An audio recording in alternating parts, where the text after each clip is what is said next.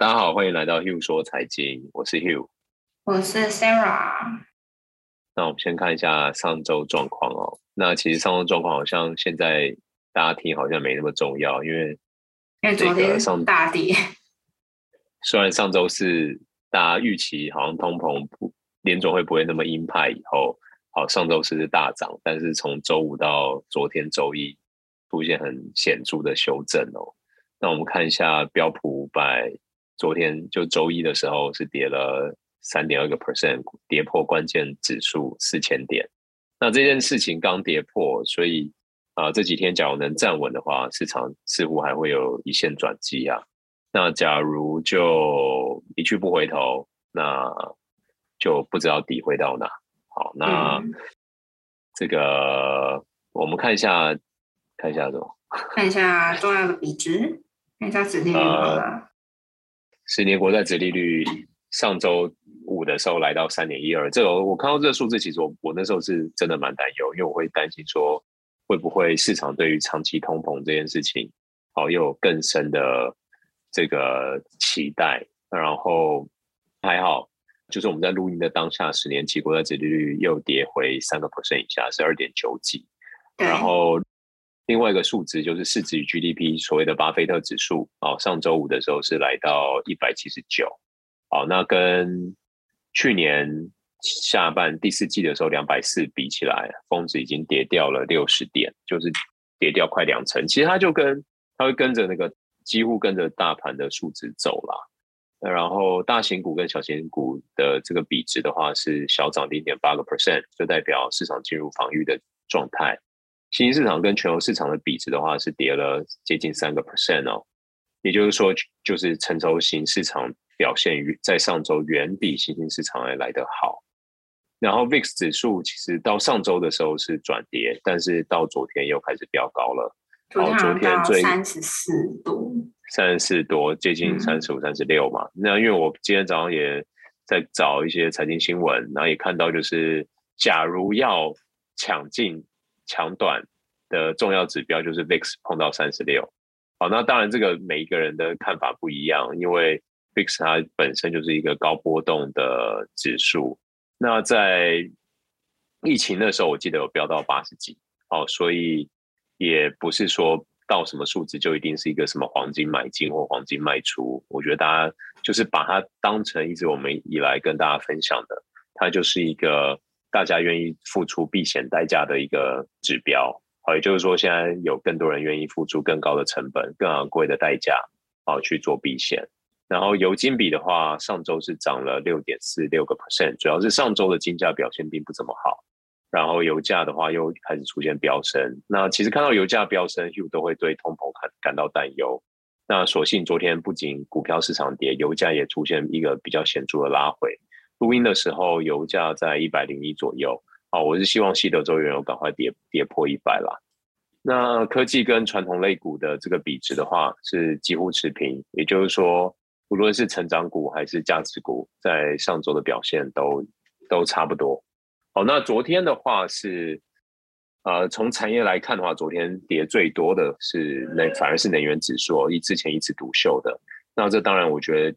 第一个跟油价出现显著的修正有关啊，那第二个当然也是因为整个大盘系统性风险好带动它出现显著的卖压有关。那之前呃有跟大家提醒啊，就是能源原物料都不适宜追高，是因为它本身的波动性比较大。那当然，假如说你中间呃在抢短的这一段有赚到这个的话，假如是我的话，我会开始选择部分的做出场哦。那 Sarah 有没有什么要补充？我要补充什么？好，那我们看一下那个产业跟 ETF 的金流啊。假如过去一个月跟大盘相对还强势的话，有核心消费最大 ETF 是 XLP，然后里面的重要持股有像宝桥、就 PNG、可口可乐、百事可乐、沃尔玛、好事多等等。好，过去一个月是跌二点五个 percent，算相对相对抗跌哦。因为四月以来，四月的那个 四月的大盘表现。是非常非常惊人的糟哦，然后呃，所以假如这个核心消费能跌二点五个 percent，算是相对抗跌。那我们看一下公用事业啊、也是产业走强金流增加的、过去一个月是跌六点一个 percent，也是相对大盘抗跌哦。那最大 ETF 是 XLU，那里面最大的持股有杜克能源南方，然后道明尼能源、美国电力等等。然后资讯科技也是属于产业相对大盘强势的，那金流也有在增加的 ETF，最大的 ETF 是 VGT，然后主要持股有像 Apple、微软、VDR、Visa、PayPal、Mastercard 等等哦。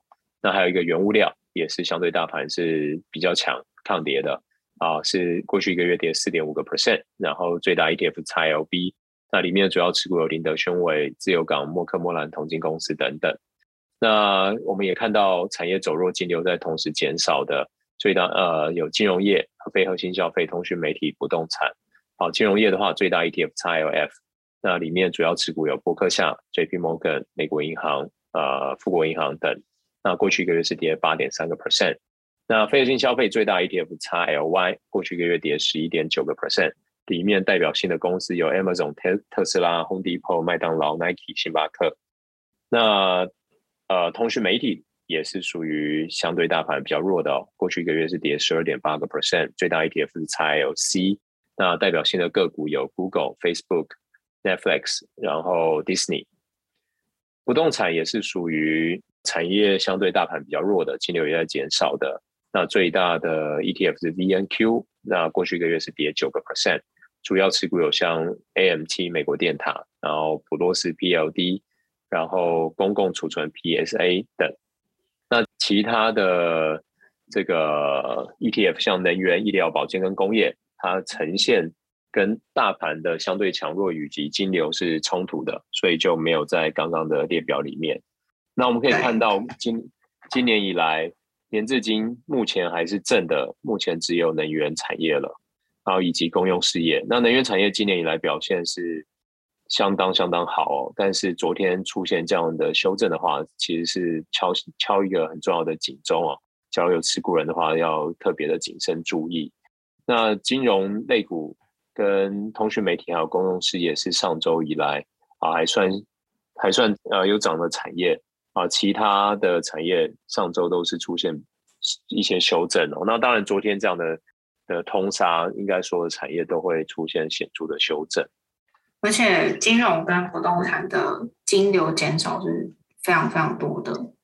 对啊，讲这个很很很很重要。假如 ETF 里面有显著金流撤出的话，就是代表大家的信心也开始转变哦。那其实做股票最重要的就是信心嘛。假如有越多人愿意买，它才能被买贵。假如越来越多人想要卖，那它就会容易把价格压低。好，金流为什么我们要一直跟大家讲？其实就是这个原因呢。好，接下来我们就请 Sarah 为我们讲一下上周这个 Fed 鲍威尔的谈话的重点摘要。好，上周 Fed 宣布完升两码之后，呃，还加上了就是六月会开始缩表。那主席鲍威尔他发表言言论是比较偏鹰派的，但是立场比较缓和，并不打算采取比较积极的策略。那我们帮大家整理了五大重点。第一点就是，呃，鲍威尔他淡化了市场升三码的预期。目前宣布的升两码已经是两千年以来最大的升息幅度。那主席鲍威尔就正面的回应市场，会在接下来几次的会议上继续讨论升息两码，但是目前是不考虑升息三码，也就是七十五个基点，因为联储会预期会开始看到通膨的平缓。呃，因为市场上有很多声音是觉得可能需要升到三码或甚至是四码，那鲍威尔就是正面的淡化了这个市场的预期。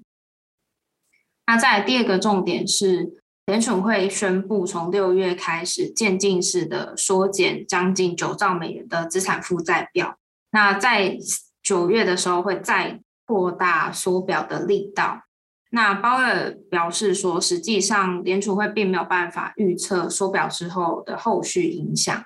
不过以之前他的言论来推算的话，整个缩表的过程大概需要三年。那在第三个重点就是，鲍尔也直接表明了，现在美国的通膨就是真的太高了，然后联储会他们正在采取迅速的行动，然后有决心将通膨压到两个 percent 左右的目标。那第四个重点就是，因为这一次通膨的主因是因为供应链问题的恶化，但是联储会的这些政策跟工具都是通过抑制需求来对抗通膨的，并不能真正的对付供应的冲击，尤其是因为乌俄战争还有中国疫情恶化，进一步加剧全球供应链中断的问题。然后进而再提高总体的通膨，所以联储会对这个这个问题是没有办法做任何事情的，所以联储会只能用坚定的政策去冷却需求，然后希望供应链的问题可以尽快得到解决。冷却需求就是让大家钱赚少一点，对，就是缩表嘛。然后最后一点就是。鲍威尔表示，现在劳动力的市场是具有弹性的，那他们预期劳动力的需求会渐渐的下降，那失业率就会跟着降低。那因为目前美国的经济是非常强劲的，并没有出现衰退，所以是处于可以应对紧缩货币政策的有利位置，那他们就可以慢慢的走向经济软着陆的道路。那市场的反应。在鲍威尔发表言论之后的反应是有平息了大部分的恐慌，所以当天美股的尾盘是有飙升的，然后美债、美国国债的殖利率是跳水。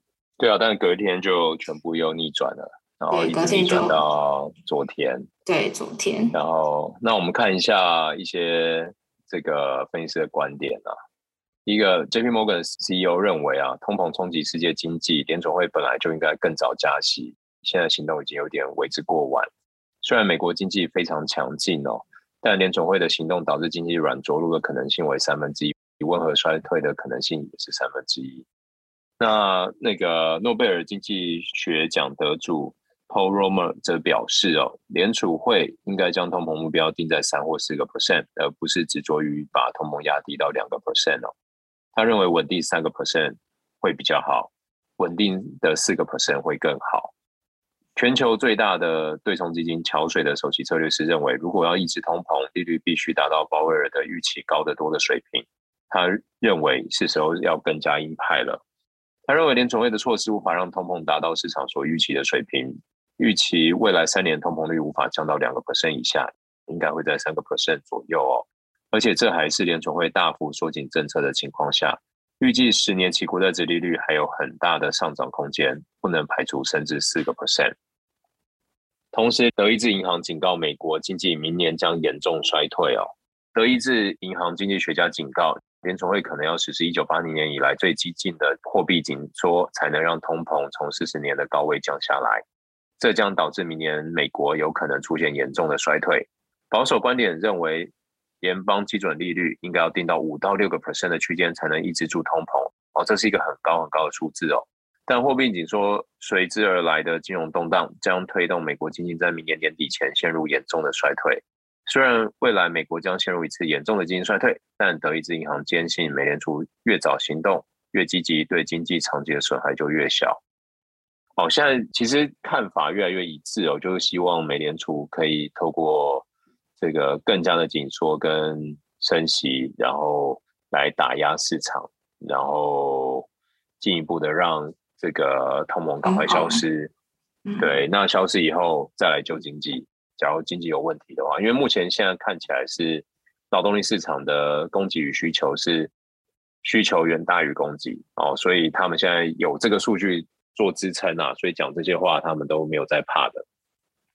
那德意志银行他们也同时承认啊，比大多数预测机构是更为悲观，所以等于已经听到最悲观的啊，大家不要再害怕了啊。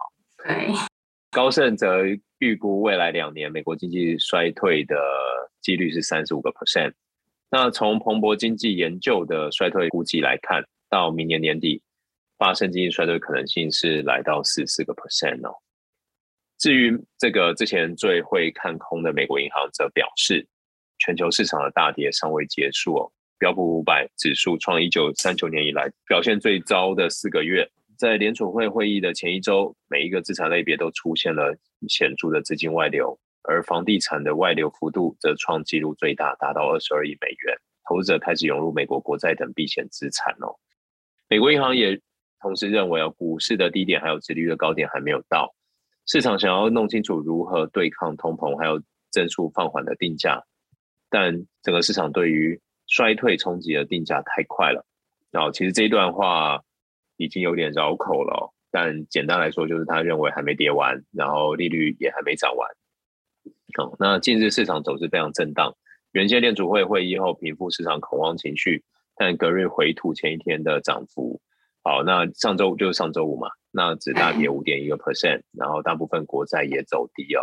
那昨天的话是股市继续跌，但是国债开始筑底哦，所以。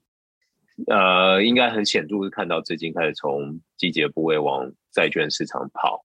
但是，假如按照刚刚前面德意志也好，然后这些机构法人讲的这个通膨预期，那十年国债殖利率还有可能再飙一啊、呃，就四嘛，一个 percent 的话，那债券市场还有的跌哦，大家还是要注意。那讲完这个比较悲观的，讲讲乐观的、哦。虽然最近这个市场这样低迷，但是大户们。似乎还很有信心。根据瑞士银行 UBS 最新的调查显示，哦，投资大户是觉得要么越跌越买，要么保持观望。目前还没出现恐慌性的抛售哦。那有超过四分之一的大户表示，如果股市进一步下跌，他们将加码投资。只有不到两成的受访者表示他们会减少投资。另外四分之一则表示不会做出任何的改变。好，那另外有三成的投资大户表示，如果市场大跌，他们会将资金转移到其他标的。而这三十个 percent 当中，有四成表明依然青睐股票，计划加码对大宗商品的投资。那其中三十个 percent 的大户偏好黄金，三十一个 percent 偏好石油。好，那瑞银表示啊，这样的这个统计是。很好的例子，这意味着他们会改变投资策略。不过市场下跌时，并没有出现恐慌性的抛售哦。那调查也显示，投资大户将通膨列为主要投资问题，仅次于政治与地缘政治风险。且五十一个 percent 认为市场波动性高于往常。最后，世界银行，世界银行在报告中表示啊，因为贸易还有生产的中断。乌俄战争加剧的食品还有能源价格飙升，可能会持续到二零二四年底，也就是后年的年底。然后能源的价格目前已经达到一九七三年石油危机以来的最大涨幅。那世界银行预计在二零二二年，就是今年将超过五十 percent，然后在明年还有后年回落。那小麦的价格则是将上涨超过四十个 percent。那农业跟金属的价格则会上涨将近二十个 percent，然后在随后的几年从高位慢慢的回调。那因为战争可能会导致更长久的通膨，因此各国开始寻求替代的贸易路线，然后提高了大宗商品的产量，所以推迟了清洁能源的转型。还有能源价格以及化肥成本的急剧上涨，可能会导致粮食短缺，并拖延全球减贫的整个过程。那这些的问题也都会将产生更长远的连锁效应。好，最近我们收到一些听众朋朋友的来信哦，那我们 Sarah 帮我们整理以后，我们想说我们慢慢来一一回答。那今天整理了五个有被重复跟我们觉得重要的问题。来回复一下听众朋友们哦。好，第一题，投资从何开始哦？那讲到投资，我们要先想到比较大的方向，就是理财嘛。那理财，我们一般听坊间在讲，大概分四个领域，四个领域哦。第一个就是储蓄嘛，第二个投资，第三个就是保险，第四个税务，那就是开源节流加财务与风险管理啊。这也是我们之前为什么有开保险小单元的原因。那投资该从何开始？我相信。会这样问的听众朋友们，应该是很想了解该怎么样努力把辛苦存下来的钱哦，做极大化的这个发展嘛。那我觉得这个要从可以从四个面向做切入啊。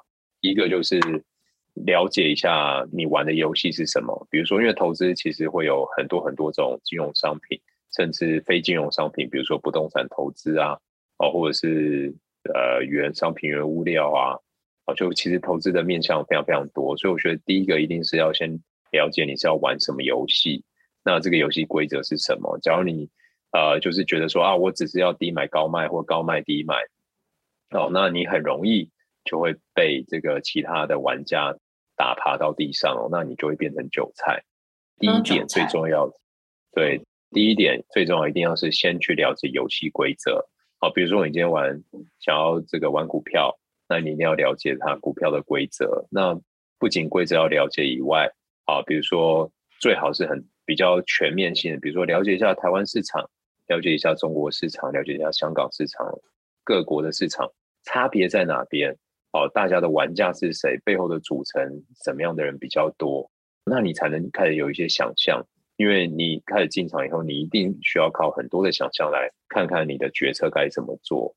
好，那你就要想象说，你现在在一个赌桌上，对手是谁？好，当你到不同的市场，对手你角色就会变换。那不是说角色的强弱，而是要了解角色的个性。你要知道说，他这样的对手个性是怎么样。好，比如说大法人，哦，比如说巴菲特，他的个性就是买入再不卖嘛。好，就是好公司就不卖，对不对？那比如说。今天像前两年这个当冲，台湾当冲客非常多，那你就要知道说，你的对手现在有一堆人是当冲客，那这些人他的特性是什么？他提供了市场很棒的流动性，会让你啊看好或看不好一张股票的时候，你的买卖变得非常非常的容易哦。那他们也会带来市场过度的热炒以及过度的错杀，好，要去了解一下这些这个角色的个性，好，是非常非常重要。这个就是第一步啊，了解市场。了解这个赌桌上，好，大家的角色可能会发生的事情。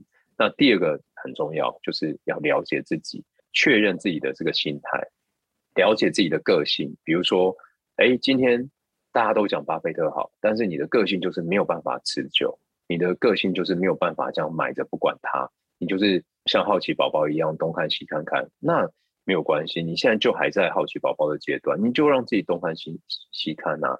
但是。不要急着出手，因为你也知道你还在了解当中嘛，你还在多观察，你还在多学习，你还在找出一些方向，你还在去定位自己在这些观察里面，你要把自己放在哪里的时候，就不要太快出重手。好，其实一切都跟风险考量有关。好，所以观察市场的同时，要了解自己。那了解自己，当然就是有现实面跟情感面嘛。现实面就是财务的状况啊，我每个月可以存一百块。好，我这一百块，我我可能要付保费，我可能要付房租，我可能要付生活费。好，我可能拉一拉杂付完，哦，最后还有五十块。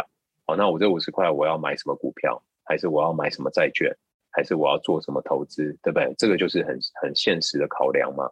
那情感面就进入到说，哎，假如我今天五十块，我全部都重压台积电，最近这样修正，我受得了受不了？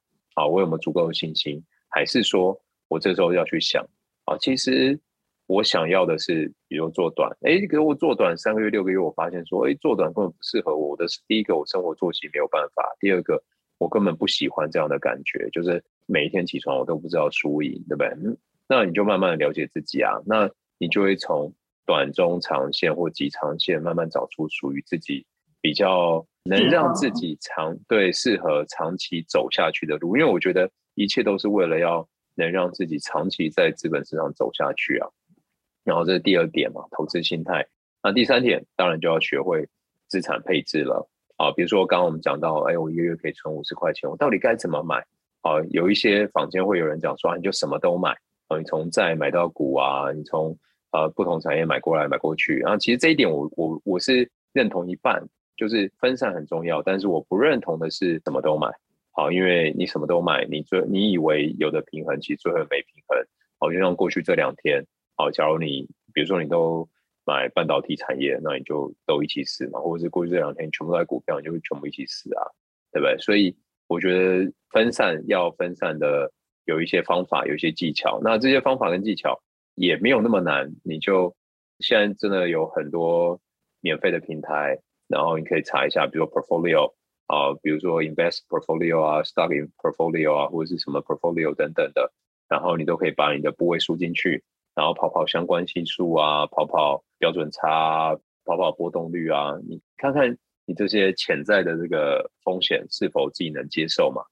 那假如你跑完了，我觉得你大部分功课真的就做完，那你每个月存下的钱，你大概就可以按照这个比例去布局，那你可以每个月或甚至每一季再回来 review 一下哦，这样的波动状态啊，是否符合自己的预期？即使现在市场不好，即使在赔钱，只要符合自己的预期，知道这是 long term 就是长线里面的一小段的时候，你就不会那么担心。你下一个月再存下来五十块，你还是可以大胆的投入。为什么？因为呃，就像金融海啸嘛，定期定额，假如你都不停的话，你就会有接近一年的时间，你就是买在最低点，之后你就有很好的报酬。这就是呃，投资在资本市场最重要的一一个点嘛，就是巴菲特讲的：别人贪婪我恐惧，别人恐惧我贪婪。那为什么别人恐惧我能贪婪？是因为他知道他在做什么。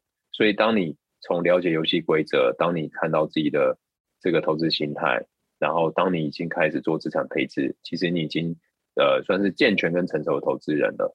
那最后一点，当然就是我们要了解循环跟历史，了解这个大环境波动，就像我们看潮水的潮汐一样，你知道一定会有涨潮，一定会有退潮，只是有时候涨潮的时间跟退潮时间跟循环的 tempo 会有一点改变，但是必然出现的还是会出现。好，所以呃，像为什么在 Hugh 说财经里面，我们常常会有。会有这个知古见今，主要就是因为我们觉得历史其实是很好的判断手段啊，因为人性是不会变的哦，所以我们认为知古见今非常非常的重要。那假如你可以从一些呃新闻也好，因为现在真的好多好多很厉害的 YouTuber，然后其实也有很多很重要的书籍哦，去了解一下过去大概发生什么事情，那时候人性考量是什么。好，这时候会不会建议不要了解太片面，可以更了解就是前后的蛛丝马迹。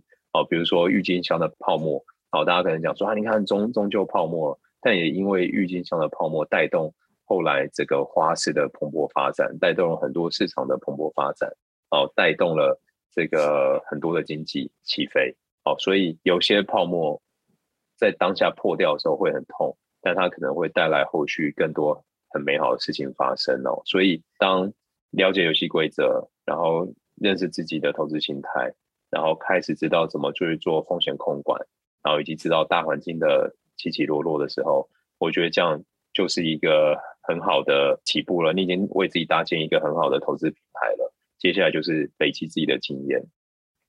这样这一题回答 OK 吗？非常好。好。这里是对于投资经济学或是财务金融方面有没有推荐的书籍，或是我们会固定阅读的网站？呃，好，这个这一点我有跟 Sarah 讨论啊，然后因为因为我看的书很杂，然后所以我是请 Sarah 就是来选择他的他的这个关于投资的书嘛，然后一个是走进我的交易室哦，这本在当年很红，它是。Alexander Elder 写的嘛，然后我记得他应该是一个美国人还是加拿大人，然后他有来台湾演讲过，然后他里面其实我记得没错，应该最后最后他其实是讲说应该要逆势交易，对不对？好，那其实我提很多心法的东西，对，他提很多心法，对对对。那这本书我觉得算是经典，真的很经典啊。那我记得有一个作者叫 Michael Douglas 吧，应该也是讲投资者心态的，大家可以找一下。我觉得那那那个家伙就是完全专注只写心态，因为那个 Elder 他写蛮多跟交易有关，然后他来演讲的时候应该是今今年院吧，那很久了，好，反正他那时候的交易，他有他有 PO 一个交易明细，被我很快的捕捉到，然后因为我一直在想说他的交这个。实战经实战状况到底怎么样？我后来发现，我觉得他实战真的不行，所以我就完全摒弃他的那个 他的。真的哦？对啊，对啊。但是这一本，我觉得《走进我的交易室》也是当时我在研读里面前三大重心的书。对对对，必必读的书。嗯，对。然后那个 Sarah 还选一本叫《专业投资原理一加二》，那主要里面有讲到。顺势交易、海龟派跟止损，然后包含了一些投机哲学，内容很丰富，而且浅显易懂。然后也解释了各种经典技术分析的指标。讲到技术分析，就有人问说：“哎，Hugh，那要到底要不要看技术分析？”我就觉得网络上不是有一个梗图吗？就是在讲一个乞丐，嗯，看到一个图，他就说：“哦，这个是什么什么黄金交叉还是什么什么，所以可以买进。”然后那个另另外一个人就说：“哦，你是大师吗？我要跟你拜学。”他说：“不用，因为我就是因为知道这些太多，所以才变成这个样子。”好，这个我觉得他那个不是在说技术分析不好啊，因为大部分的技术指标都是落后指标。然后我觉得大家在看技术指标真的是仅供参考，但是我知道很多神人啊、呃，把技术指标做得很好。我。呃，我记得那时候有看台股有一位，他就自营啊，自己投资，然后他有讲，他就是买突破新高的股票，然后他就是看 RSI 过热的股票。这件事情其实他会跟台股市场有一个很很显著的原因，就是台台股市场是一个浅碟型市场嘛，就像前两年，比如说长荣啊这些，它一定也是先过热，然后钝化嘛，那钝化就意味着这个指标不灵了。那它一直都没下来，就意味着是就一直都很热。好，那一直都很热，其实是因为来自于台湾是一个前跌型市场嘛，你很多钱一直在追，不用太多钱就可以创造出就是一路涨停的这个现象。那那位前辈真的很厉害，就是他就是抓准这个，其实我觉得这是一个人性跟台湾市场的这个这个赌局啊，就是这个形态。好，所以在在这个市场里面，他愿意。专门就盯着那些刚突破，比如说一年新高的公司，然后技术指标又过热，他就开始跳进去买。好，那所以外面功夫百百种，就是要找出自己最适合的，我觉得才是最大的关键啊。然后在一本书在讲投资策略的是我的职业是股东啊。对，我觉得这本书蛮有趣的。好，那 Sarah 介绍一下好了。就是他呃。因为我们常常可能会听什么巴菲特价值投资啊，或者你应该要顺势交易、逆势交易什么什么的，然后你可能会很懵掉，就是不知道自己应该要适合哪一种。但是这一本书就是有比较详细的介绍每一种，比如说成长股是怎么选，然后成长股是怎么样，价值投资应该是怎么样，就告诉你每一种的详细的细节，然后你就可以比较有一个全面的。概念是哪，每一种投资策略是怎么样？然后你觉得你应该适合哪一种？这样子。哇，那感觉就是要看这个啦，就是更能了解游戏规则啦。对，就是你可以搞懂整个大家投资的策略大概都长什么样子。因为我觉得他写的还蛮算是客观的。然后就小提一下，就是作者最后是选跟巴菲特一样的价值投资。对，对，嗯。然后再来最后一个，就是在讲资产配置的，是资产配置投资策略，这是一本书。然后还有另一本书叫《投资金律》。那投资金律是比较无聊一点，但假如就是对于啊、这个比较有兴趣的话，因为他有讲到一些历史的事件，就是我们刚刚有说你可以了解一下历史都发生什么事比较好，就是像我们一样知古见今，所以他就带比较多。呃，无聊一点的历史这样子，还有历史很有趣耶，就是要了解历史啊。那有些人就是看了可能就会睡着啊。那就每天睡不着的时候就看一则，看一点历史故事。对对对。嗯、然后 Sarah 还为大家抓了一个我觉得比较呃进阶吧，选择权的，叫做《选择权策略完全手册》，上与下哦，那个超级厚，但是我觉得。选择权这一套书就是就是 Bible，对，就是因为我们之前也有录过选择权的 podcast 嘛，所以我想说，如果有真的很有兴趣的，我觉得这个是真的可以读一下的。选择权策略完全手册，好，这个我们再请 Sarah 放到我们的 IG，我们应该要有 IG 了哈。啊，我们一直分身乏术，这个这个好。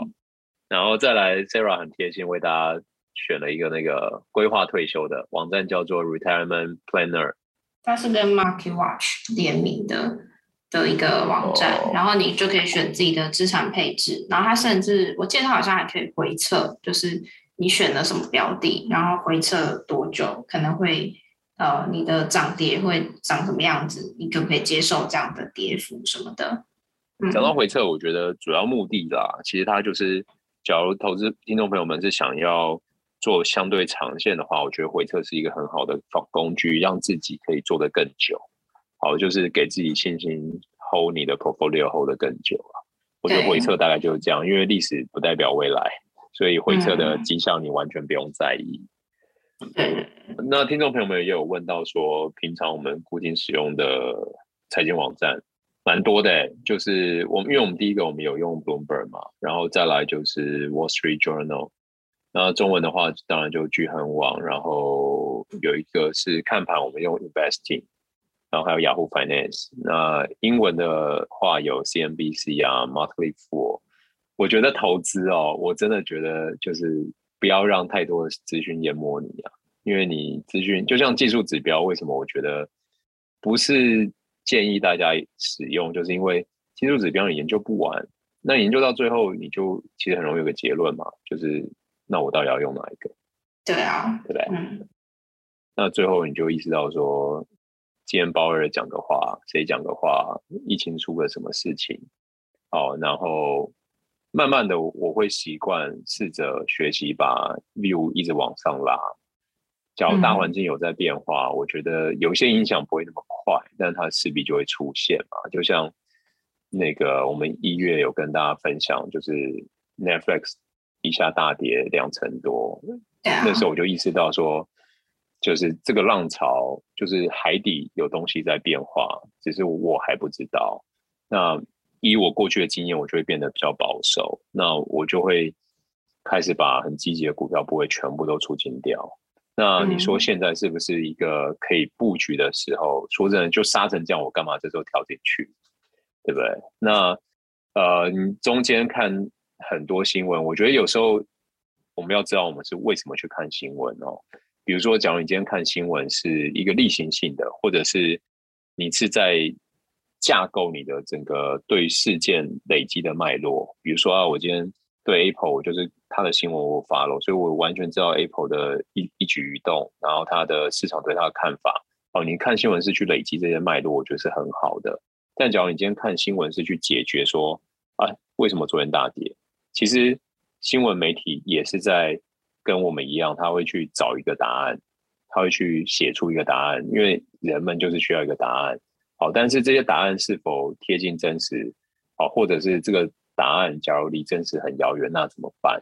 好，所以觉得在做金融投资，其实有一个很重要的任务，不是尽可能收集更多资讯，而是尽可能的把无效的资讯给剔除掉。我觉得这才是能让你走得久，能让你变让你变 master 很很重要的关键。好。我觉得有个网站很好用，叫 Finviz，就是 F I N V I Z。然后我觉得它整理那个涨跌啊那些，我觉得很很方便。然后 Sarah 还有推荐大家一个叫 Trading View，然后跟 Market Watch。好，那其实真的网络上的免费资源真的非常非常丰富。哦，那对啊，有什么问题大家再来先问我们好了。就是我们先讲比较宏观、比较条列的。那第三个问题，除了广播以外，我们还有在其他管道分享金融财务知识吗？例如线上读书或教学？呃，这我们都还在筹备中啊，请大家敬请期待。不知道。对，我们在分身乏术啊。对啊，看今年可不可以赶出来。好，那第四个问题，对于非金融科系相关背景的人，如果也想进入相关领域，像什么财务、金融或投资的话，我们的建议会是，呃。财务、金融或投资其实都很需要高度专业。那当然，其实不是本科系也没有关系，因为未来日子还很长。，Q 很推荐大家把生命花费在自己有热情的地方燃烧。